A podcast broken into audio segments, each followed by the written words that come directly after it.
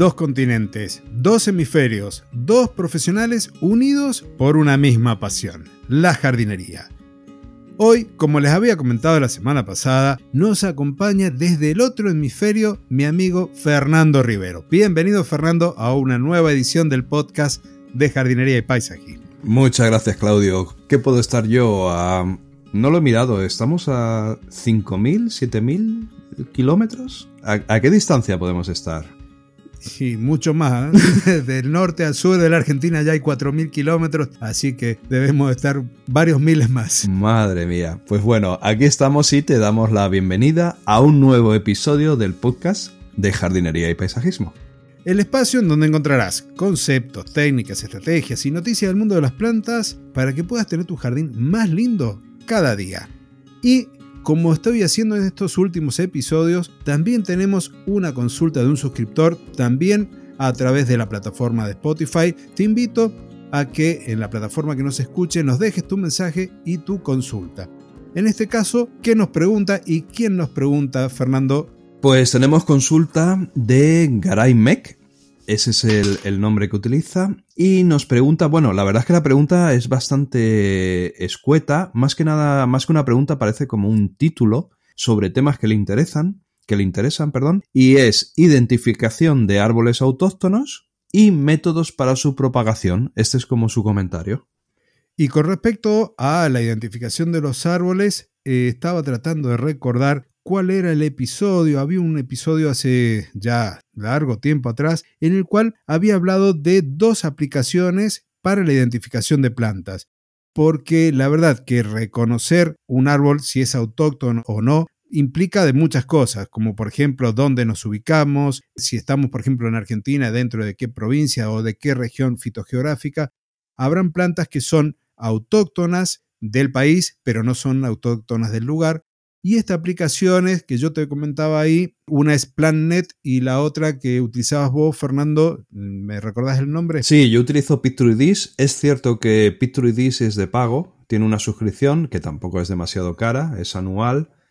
Y creo que mm, PlanNet es la que tú usas, creo que esa es gratuita, ¿no? Sí, esa es gratuita porque para identificar si un árbol es nativo o no, primero hay que conocer su origen. Y con estas aplicaciones por ahí nosotros lo podemos conocer y si no, tendríamos que remitirnos a organismos oficiales, como por ejemplo una universidad, para saber cuáles son los árboles propios de un lugar. A partir de eso uno lo puede reconocer. Y con respecto a la segunda parte de la consulta, que era de cómo multiplicarlos, la mayoría se pueden llegar a multiplicar por semilla, o sea, una multiplicación normal, algunas variedades son más fáciles que otras y el resto se puede hacer a través de porciones vegetales como los esquejes. Y para eso hay un curso que se puede comprar en cursodejardinería.com para poder aprender a multiplicar las plantas a través de esquejes de hoja y a través también de esquejes de tallo. Espero que con esto haya sido suficiente como más o menos poder ir orientándote y si no, vuelve a escribirnos, a dejarnos un mensaje un poquito más completo como para saber específicamente en qué podemos ayudar. Y ahora sí, ¿te parece entonces Fernando que continuemos con alguna de las clases de Jardín GPT? Sí, perfecto. Vamos a comentarlas, a ver qué enseñanzas nos tienen preparadas hoy nuestros profesores de IA. Pero hay algo que tenemos que compartir, que la academia está teniendo también una nueva rama, y una rama bilingüe. ¿De qué se trata? Exacto. Bueno, tenemos todos los amantes de la jardinería, todos los jardineros de habla inglesa en Estados Unidos, en Inglaterra, a los que también queremos llegar con la versión en inglés de Jardín GPT, que, como no podía ser de otra manera, se llama Garden GPT o GPT. Bueno, después dejaremos los enlaces en las notas del episodio para que puedan llegar a cada una de las plataformas. Y volviendo a nuestra versión en castellano, la de Jardín GPT, hoy vamos a compartir tres clases de tres cursos distintos. Una de la clase del apartado de abonado dentro de lo que es el curso de césped. La segunda tiene que ver con los elementos que componen un jardín porque se refiere al curso de diseño de jardines. Y la tercera es con respecto al agua y el jardín de las clases de cero jardinería. Lo que vamos a hacer es escuchar el audio de la clase de nuestros profesores que está en, en la web de jardingpt.com y luego la vamos a comentar nosotros un poquito, le vamos a añadir nuestra experiencia, nuestra opinión, nuestros comentarios para enriquecer un poquito la aportación y la enseñanza que nos da la inteligencia artificial en base a los cursos que nosotros le hemos preparado. Pero antes de eso queremos recordar que Jardín GPT nació quizás por allí a mediados de febrero o algo así, fue lanzado a un precio muy bajo porque lo que se buscaba era que no hubiese ningún tipo de excusa, o sea que todas las personas que quisieran aprender pudiesen tener un acceso fácil y sencillo y que no fuera un impedimento. Ahora ya han pasado unos meses, la, academia se está empezando a llenar de contenido, está empezando a tener ya muchos cursos abiertos, muchos cursos que se irán finalizando durante los próximos meses. Pero bueno, de hecho es que ya hay demasiados, demasiados, demasiados audios. Hemos terminado la etapa de lanzamiento y ya vamos a colocar la academia en la posición que le merece en cuanto a precios, pero como es normal, queremos avisar de que hay un plazo para los que todavía se lo estaban pensando o los que quieran aprovechar la oportunidad de los precios de lanzamiento. Recordemos que estamos a un euro al mes, lo que pasa que cobramos el año completo, 12 euros al año. Lo hacemos así simplemente porque la plataforma de pagos no nos permite cobrar un euro al mes porque las comisiones ya son más, el coste de las transferencias ya y de los cargos a la tarjeta de crédito ya son más de un euro. Entonces solo nos permite cobrar el año entero, que serían 12 euros al mes. Y en la versión Plus tenemos un precio de 2 euros al mes, que son 24 al año. ¿Qué diferencia la versión normal, la versión de Jardín GPT, de la versión Plus? Pues la versión normal lo que te da acceso es a unos audios en un grupo privado de Telegram que están programados y que te va llegando uno cada día a las 7 de la mañana para que puedas realizar un aprendizaje concreto ese día. Y la versión Plus lo que te hace es dar acceso a la web, a la parte interna de la web, donde están esos audios, ya no en el canal de Telegram, sino dentro de la web y también están los textos por si eh, quieres hacer una consulta en el futuro, porque todos estos cursos pues luego en el futuro te pueden servir como una herramienta de consulta y quieres ir más rápido, no quieres escuchar el audio entero, pues tienes los, los textos para poder leer rápidamente la enseñanza o aquello que te acordabas que habías escuchado y querías repasar. Pues bien, todos estos precios de lanzamiento acaban, Claudio, ¿qué día acaban? Este domingo 30 de abril a las 23.59 horas, hora de España, para que sea un horario que puedan recordar. A partir del primero de mayo ya tendremos las nuevas tarifas que corresponden también a que en todo el material que hemos preparado tenemos creo que más de 100 audios, no sé si cuatro horas de contenido para ir aprendiendo. En la versión Plus está todo junto y cada semana vamos sumando más contenido y de lo que está preparado tenemos programado publicaciones creo que hasta julio por el momento. Hay mucho más material para consultar del que está disponible en la versión simple de Jardín GPT.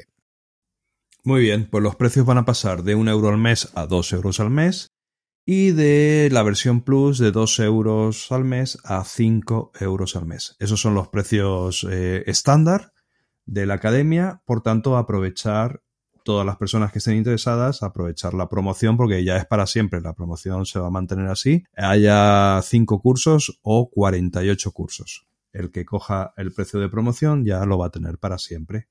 Con la aclaración realizada, la sugerencia no es esperar al último momento para suscribirse porque no van a ser los primeros en que digan, uy, tenía hasta ayer para haberme inscrito y convengamos que la versión Plus de 24 euros hoy por hoy con el acceso a toda la información va a ser el costo de la versión de base, que es solamente la parte de esta audio academia que podríamos llamar así.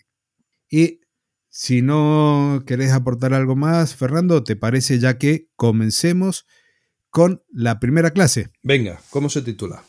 Bueno, la primera es ¿qué es la ley del mínimo de von Liebig y cómo afecta al crecimiento de las plantas ornamentales?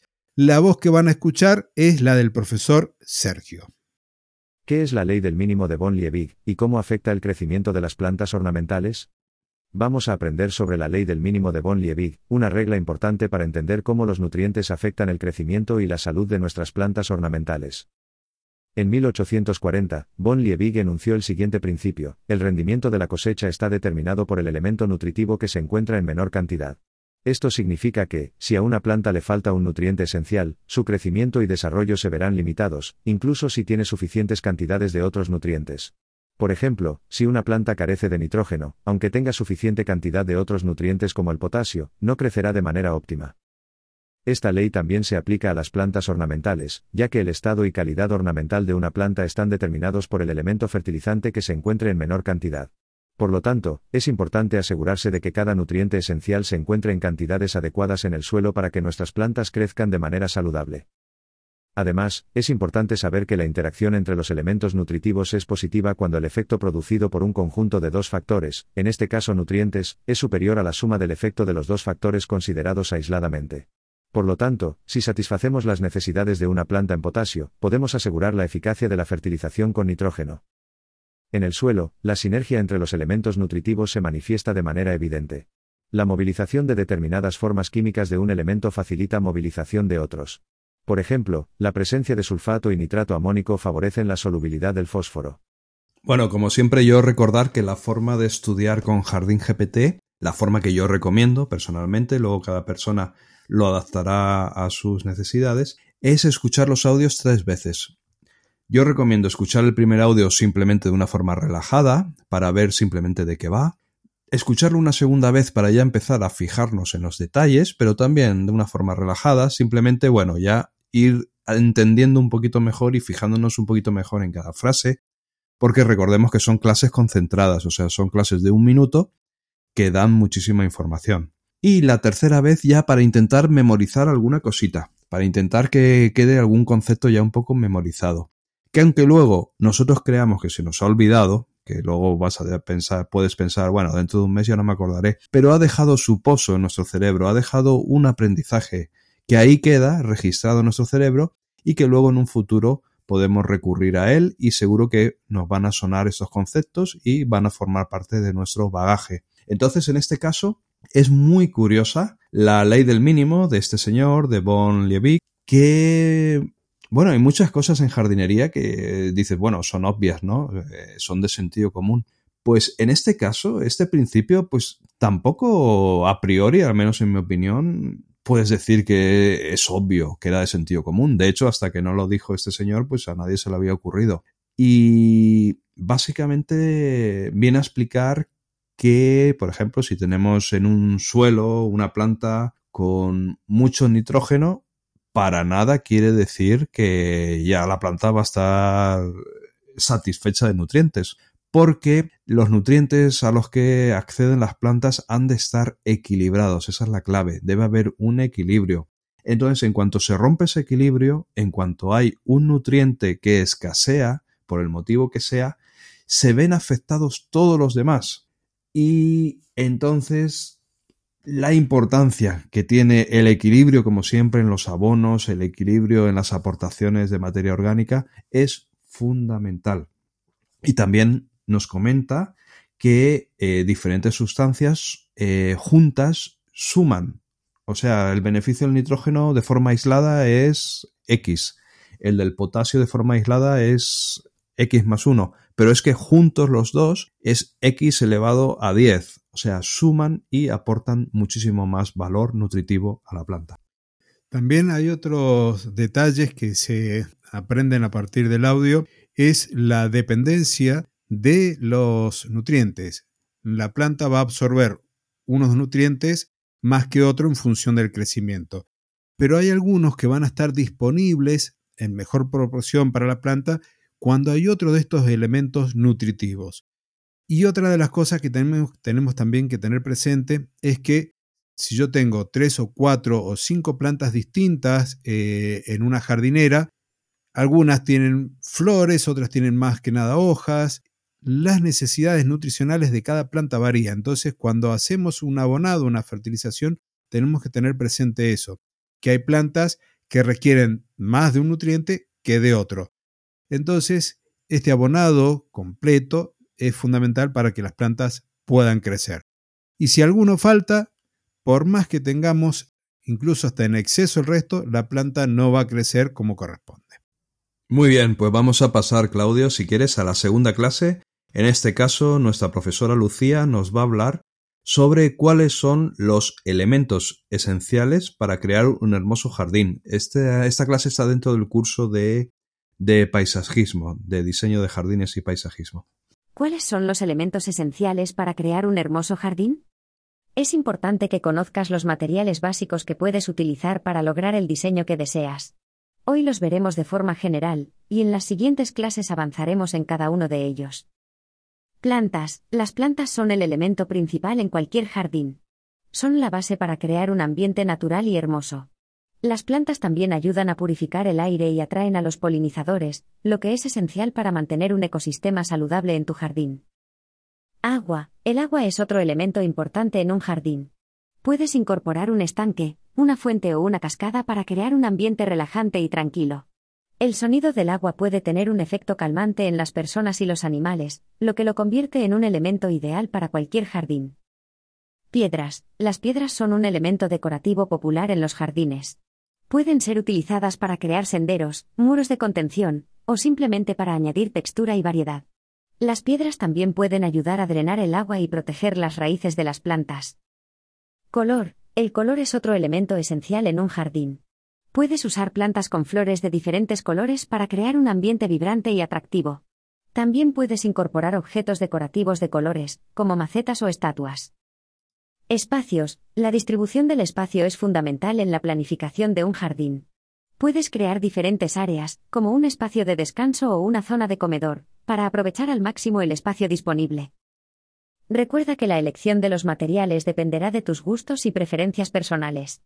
Es importante que experimentes con diferentes combinaciones de elementos para encontrar el estilo que más te guste. Bien, y ahí entonces Lucia nos dejó unos cuantos consejos en cuanto a las plantas, en cuanto también al uso del color, la piedra, y aquí la piedra quiero hacer este, un especial hincapié porque mm, hablábamos con vos, Fernando, antes de comenzar la grabación de este episodio, que debido a la crisis hídrica están teniendo que levantar el césped natural y reemplazarlo por gravilla en algunos casos.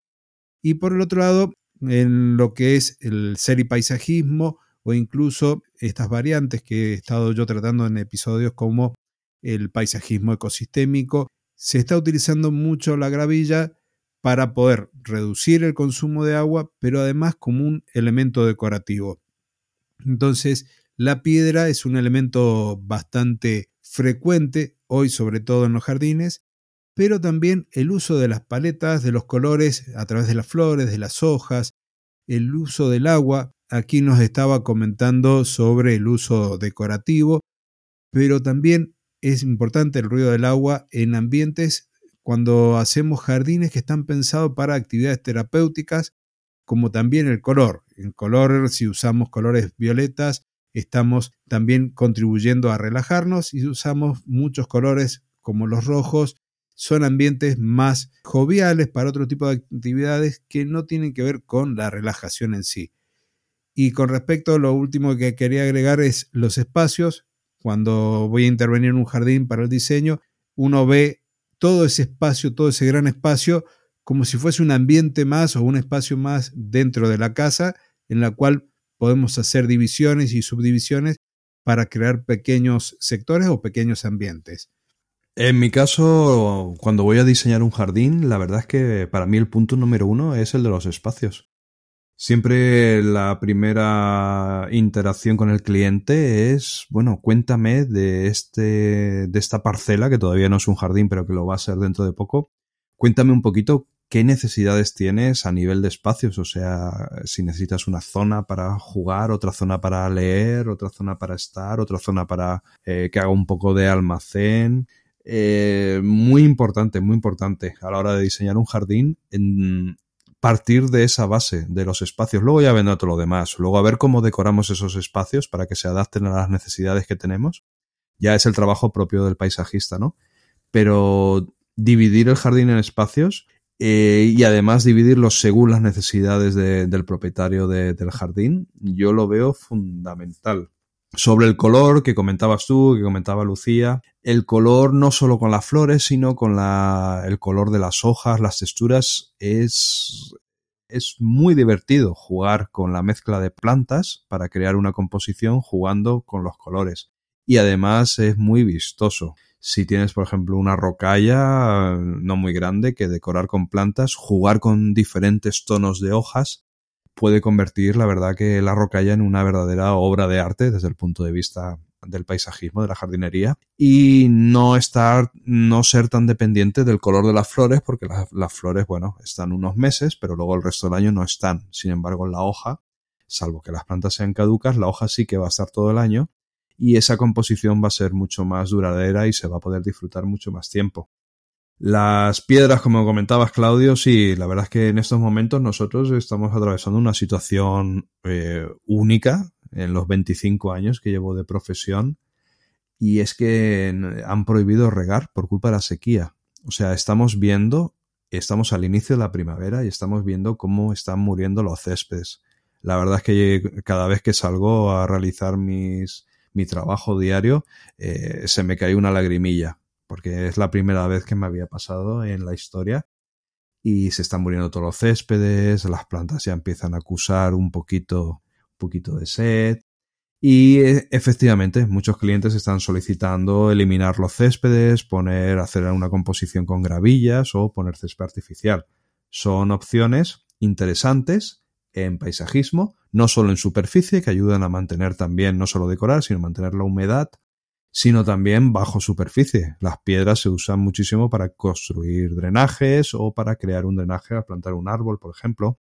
Sobre el agua, la experiencia que yo tengo es que eh, resulta mucho más interesante y económico también eh, cuando juguemos con agua en el jardín. Hacer, a ver cómo me lo explico, hacer como que el ruido del agua o la decoración con agua sea de arriba para abajo, o sea, que el agua caiga a modo de cascada sobre algunas piedras y así emita ese sonido tan relajante. ¿Por qué digo esto que resulta mucho más barato y mucho más, eh, bueno, eh, vistoso? Porque una bomba metida en un estanque que sea capaz de subir el agua, por ejemplo, a metro y medio de altura y que por su propia gravedad el agua caiga, es mucho más económico que poner una bomba en medio de un estanque y que salga el típico chorro propulsado de, las fuentes que podemos encontrar, esas fuentes decorativas con luces, y salga un chorro propulsado, por ejemplo, de metro y medio. Esa bomba es muchísimo más cara, tiene muchísimo más consumo y es mucho más eh, complicada de, de, mantener. Y por último, bueno, las plantas sí que es verdad que son el elemento básico del jardín. Lo que pasa que últimamente, al menos aquí en España, los jardines ya están cogiendo una línea más minimalista y en esa línea las plantas se están cediendo un poquito de protagonismo en favor de, otros materiales como las gravillas, como eh, quizás estructuras creadas con hormigón o, o, ese tipo de cosas. Porque ahora se ha puesto un poquito como de moda el jardín más, sostenible, más de cero jardinería, de gramíneas, de repetir la misma planta eh, muchas veces.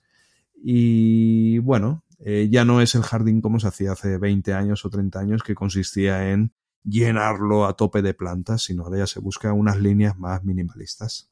Y antes de pasar a la, a la última clase de hoy, estaba recordando el uso que por ahí le damos al agua cuando hablabas de estas cascadas y es también cuando tenemos tráfico en la zona donde está la residencia en la que estamos interviniendo, se utiliza a veces como para poder enmascarar o ocultar un poco ese ruido del tránsito de los vehículos y de la actividad del hombre, puertas afuera de la casa, como para crear ese pequeño oasis en el que nos podemos relajar.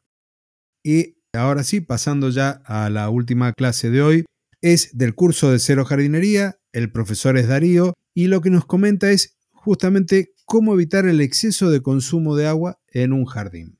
¿Cómo evitar el exceso de consumo de agua en el jardín? Hoy vamos a hablar sobre un problema común en el riego del jardín, el exceso de consumo de agua. Cuando usamos sistemas de riego poco eficientes, como el riego con manguera o los sistemas de riego por superficie, podemos estar utilizando más agua de la que nuestras plantas realmente necesitan.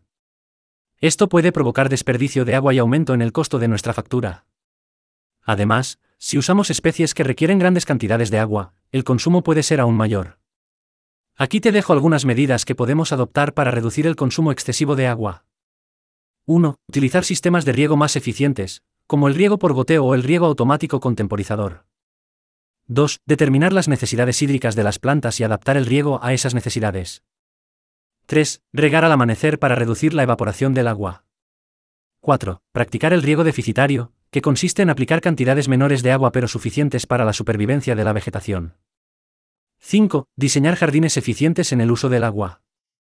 Si estamos en épocas de sequía extrema, podemos tomar medidas más drásticas para reducir el consumo de agua, como suprimir el aporte de fertilizantes, ya que la cantidad de agua que la planta requiere es mayor al fomentarse su desarrollo. Eliminar los frutos, ya que consumen gran cantidad de savia. Emplear antitranspirantes, pulverizados sobre las plantas para disminuir la transpiración. Realizar riegos profundos y espaciados para disminuir la evaporación. Realizar podas de reequilibrio. Ahora, hablemos de las consecuencias del exceso de agua en nuestro jardín. 1. Asfixia radicular y muerte de la planta. Un exceso de agua en el suelo puede expulsar el aire del mismo y causar la muerte de las raíces de la planta. Esto es especialmente un problema en áreas encharcadas, céspedes y árboles de la calle.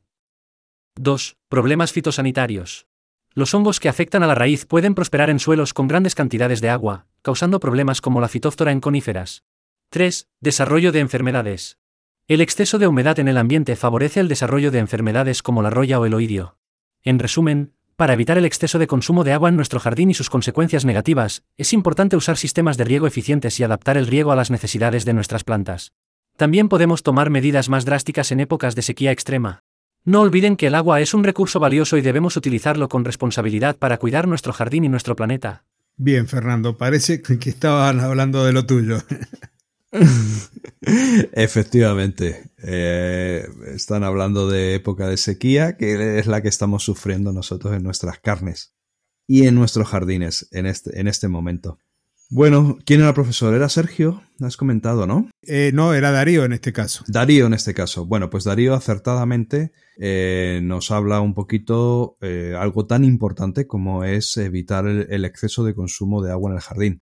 Y es que yo me atrevería a apostar de que todas las personas, desde los que nos dedicamos a la jardinería de forma profesional, hasta al amante de la jardinería que a nivel de usuario privado se ocupa del jardín, todos tenemos tendencia a regar de más el jardín, simplemente porque lo amamos, lo queremos y queremos que esté bien regado.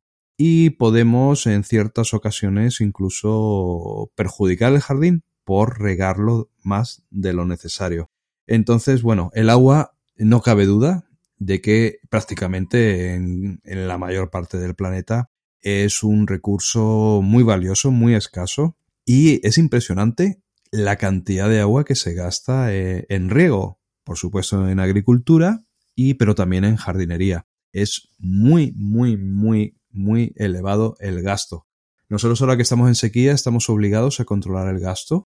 Y, por ejemplo, eh, un dato es que una ducha normal, hablo siempre en términos estándar, una ducha son 100 litros de agua más o menos. Eh, los hombres quizás nos podemos duchar con 80 litros, las mujeres como requiere el lavado del pelo un poquito más de gasto, podrían estar en los 120. Sin embargo, un riego por goteo de un jardín mm, de un tamaño normal, unos 800 metros cuadrados, un riego por goteo, solo una fase de, ese, de ese riego, 40 minutos, gasta 700 litros de agua. Es exageradísimo. Parece que un goteo es un gota a gota, que dices, bueno, lo voy a dejar 20 minutos la fase 1, 20 minutos la fase 2. En total, 40 minutos. Dice, bueno, esto no puede gastar demasiado. 700, 800 litros. Al final de mes es una barbaridad de gasto en agua. Por tanto, lo que nos comenta nuestro profesor es que tenemos que buscar riegos eficientes. Si ya encima estamos regando el jardín con difusores, que los difusores están pensados y diseñados para césped, si estamos regando plantas con riego de césped, ya estamos gastando muchísima agua y deberíamos modificar nuestro sistema de riego a un riego por goteo. Una cosa muy interesante que ahora se está empezando a hacer, pero que eh, hace años para nada se hacía, era considerar que los jardines eh, se deberían plantar por hidrozonas. no, no es inteligente mezclar plantas de diferentes necesidades hídricas en la misma zona o al menos que se rieguen con la misma fase de, de, riego, porque te obligas a regar muchísimo las que no necesitan tanta agua para que las que sí la necesitan estén bien. Por ejemplo, si pones unas hortensias en medio de unas grevilleas, las hortensias necesitan muchísima agua para que la, hoja no caiga. Sin embargo, la grevillea es una planta australiana que necesita muy poquita agua. Entonces, crear hidrozonas se refiere a ir colocando las plantas de una forma un poco más inteligente para que eh, se rieguen cada hidrozona con diferentes fases de riego y con diferentes tiempos de riego. También lo típico, regar al amanecer para evitar que se evapore el agua. Si regamos en pleno día, se evapora muy rápido. Tampoco es bueno regar al principio de, la noche, al anochecer, porque las plantas por la noche pues no van a usar ese agua, porque no, no hay sol, no hay fotosíntesis, y lo único que hacemos es mantener la tierra húmeda un montón de horas, quizás favoreciendo así algún tipo de enfermedad, algún tipo de hongo. Y también una práctica muy recomendada es castigar un poquito las plantas, hacerlas sufrir un poquito, regar un poquito menos de lo que podría ser necesario para que ellas ah, vayan extendiendo las raíces y vayan viendo que, bueno, que la vida no es tan fácil, ¿no? Como la vida misma. Algo que nosotros hemos tenido que hacer ahora que nos han prohibido regar es eliminar los fertilizantes. No podemos abonar. A lo mejor, no sé, dices, bueno, si no puedo regar, voy a abonar las plantas para ayudarlas.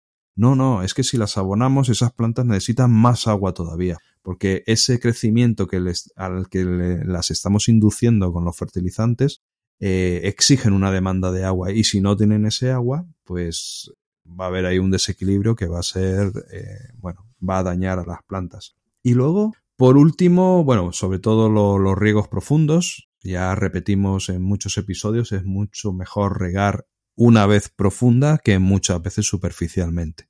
Interesa que el agua penetre y que las raíces vayan en profundidad a buscar ese agua. No interesa riegos superficiales que las raíces se queden superficialmente. Y lo último que quería comentar, Claudio, es que me parece increíble, después de tantos y tantos años que llevamos eh, los seres humanos haciendo jardines y cuidándolos y regándolos, me parece increíble que la forma que tengamos de regar actualmente sea tan precaria. Eh, necesitamos que la inteligencia artificial nos ayude también al sector de la jardinería en esto, porque fíjate tú ahora lo absurdo que es. Ahora una persona llega a su programador del riego y le dice, yo creo, porque vete a saber en qué me baso, y me incluyo yo también, ¿eh? yo creo que este jardín necesita un riego de 10 minutos, porque sí, voy a poner el programador para que me riegue 10 minutos, si estamos por ejemplo en verano, todos los días. Y a lo mejor no voy a revisar ese programa hasta dentro de 15 días o 20 días. O sea, yo me imagino, primero que necesita 10 minutos en base a no se sabe qué. Y también me imagino que en los próximos 15 o 20 días eh, va a seguir necesitando 10 minutos porque no voy a tener en cuenta ni que un día va a estar nublado, ni que a lo mejor otro día va a llover una horita por la tarde, ni nada de nada yo creo que está llamando el sector, eh, pero a, viva voz, a la inteligencia artificial para que se invente un sistema con unos sensores que sean los sensores los que realmente determinen, que estén colocados por el jardín, en la tierra, determinen eh, las necesidades reales de, ese, de ese jardín de riego y que estén conectados a estaciones meteorológicas, pero de las que funcionan, de las, de las que hay que pagar, para que tengan en cuenta las previsiones de, lluvia que va a haber, de humedad, de viento, y todo eso junto propicien un riego inteligente del jardín y que podría yo llegar a decir hasta automatizado. Hay intentos, los programadores hay intentos de conectarse a estaciones meteorológicas, hay intentos, pero todavía no es algo inteligente, no es un, no es algo que esté que haya evolucionado la inteligencia artificial en este sentido para ahorrar agua regando realmente solo lo necesario. Quería comentarte, Fernando, de hecho hay sensores que se pueden conectar a los sistemas de riego en donde nosotros establecemos en el suelo umbrales de humedad. Queremos que cuando el nivel de humedad del suelo llegue al 20%, ahí riegue. Con lo cual, el sensor de humedad en el suelo nos va a estar activando o poniendo en pausa el controlador de riego. Pero, ¿qué pasa? Poder utilizar eficientemente estos sensores implica mucho atrás. Y ese mucho tiene que ver por cómo acomodamos las plantas, por cómo ubicamos los sensores, porque no es lo mismo si nosotros mezclamos plantas, como habías dicho vos antes, con distinto requerimiento hídrico, a que si armamos efectivamente las hidrozonas, que hay justo también hay algunos audios dentro del curso en donde se habla específicamente de las hidrozonas, si nosotros agrupamos bien las plantas y ponemos los sensores de forma correcta, el riego se va a activar de forma, llamémosla, inteligente. ¿Y por qué digo eso? Porque, como decís vos, están estos parámetros que medio habíamos establecido en función de nuestro conocimiento del lugar, de nuestro conocimiento del suelo y del clima, pero nos ayudan estos sensores, igual que el sensor de lluvia, para decir, llovió, no se riega y economizamos agua pero si no está todo ese trabajo de preparación en el jardín, sin duda que no lo vamos a poder lograr. Y algo que también quería compartir aquí es el uso de los sistemas de riego propios del jardín con los difusores cuando se usan para regar, por ejemplo, las jardineras o las rocallas. Estamos, por un lado, desperdiciando agua y por el otro estamos mojando mucho el follaje, con lo cual estamos propiciando el desarrollo de hongos, como el oidio, la peronóspora, y además también ya lo hemos nombrado muchas veces, el exceso de agua es quizás más perjudicial que la falta de agua en un jardín cuando hablamos de periodos cortos, no como los que están atravesando ustedes.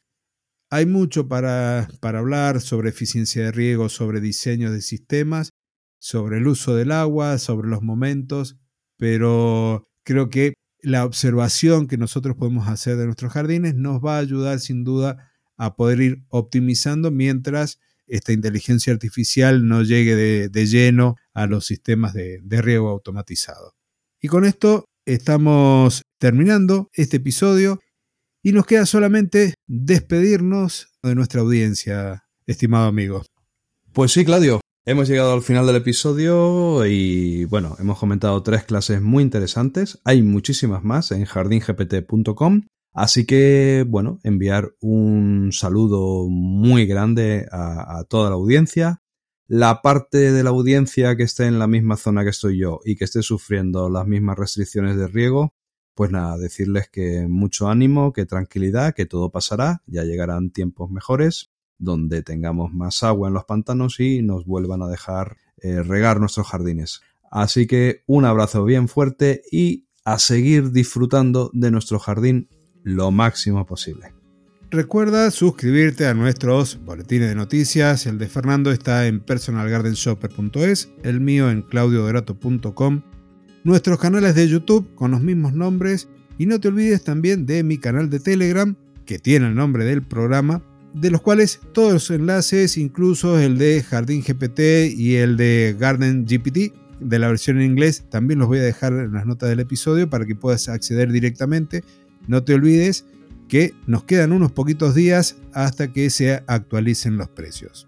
Así que nos estamos encontrando en un nuevo episodio la semana que viene. No te olvides de valorar este y no te olvides de compartirlo si el contenido te ha gustado. Cerramos el episodio como lo hacemos habitualmente. Dos continentes, dos hemisferios, dos profesionales unidos por una misma pasión, la jardinería. Hasta el próximo jueves. Adiós. Adiós.